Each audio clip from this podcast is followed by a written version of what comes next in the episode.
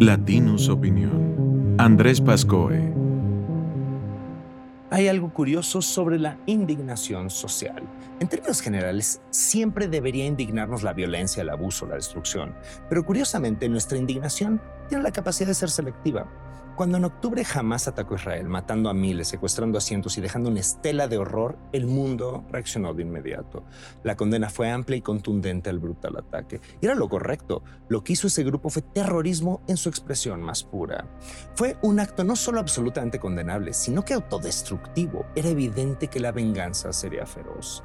Fueron pocos los países como Irán que matizaron la gravedad del hecho, diciendo que esto era resultado de las décadas de opresión al pueblo palestino cuando el secretario general de las Naciones Unidas, Antonio Guterres, se atrevió a decir que este horrible evento tampoco ocurría en el vacío, es decir, que no era inexplicable, y que Israel debía mostrar contención en el ataque, fue inmediatamente condenado.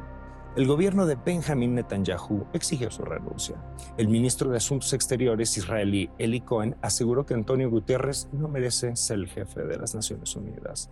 El secretario tuvo que explicar que sus palabras no fueron bien entendidas, buscando matizar la furia de los poderes occidentales. Pero si nos podemos indignar con lo que hizo Hamas, sería hipócrita no indignarnos con lo que ahora está haciendo Israel. La ofensiva ha sido brutal, dándose carta blanca bajo el cobijo de la agresión sufrida.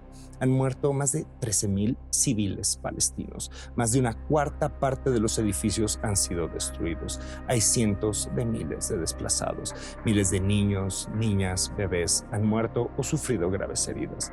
La gente no tiene agua, luz, comida ni medicamentos. La ayuda humanitaria entra a cuentagotas y solo con el permiso de Israel. Si lo de jamás fue terrorismo y todo el mundo está de acuerdo, ¿qué es esto? ¿No es al menos opresión? Pero en este caso la indignación es mucho más ligera. Hay protestas en muchos países, pero los gobiernos se lo toman con más calma.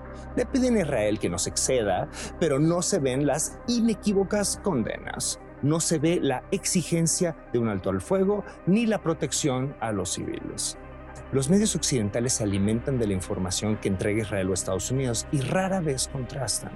Si bombardean un hospital matando a cientos, hay dos argumentos. O que fue un autoataque, o la razón es que jamás se escondía ahí. Acusan al grupo terrorista de usar a la gente como escudos humanos, que seguro lo hacen. Pero lo que para ellos es un escudo, para Israel es daño colateral. Y la verdad es esta, no les importa cuánta gente maten, no les importa ni la pérdida humana ni la pérdida material. Como diría el clásico, es la hora de la espada. Desde aquí hay poco que podamos hacer y nos quedamos cómodos en esa lógica. Bastantes problemas tenemos en nuestro país y si vamos a ayudar a alguien, será la gente de Acapulco. Tiene sentido. Palestina está lejos, nos es ajeno, son la otra edad. Quizás es cierto, no podemos hacer mucho, pero sí podemos hacer esto. Indignarnos por la violencia, la muerte de inocentes y la brutalidad de la guerra. Porque la indignación no puede ser selectiva. Esto fue una producción de Latinus Podcast.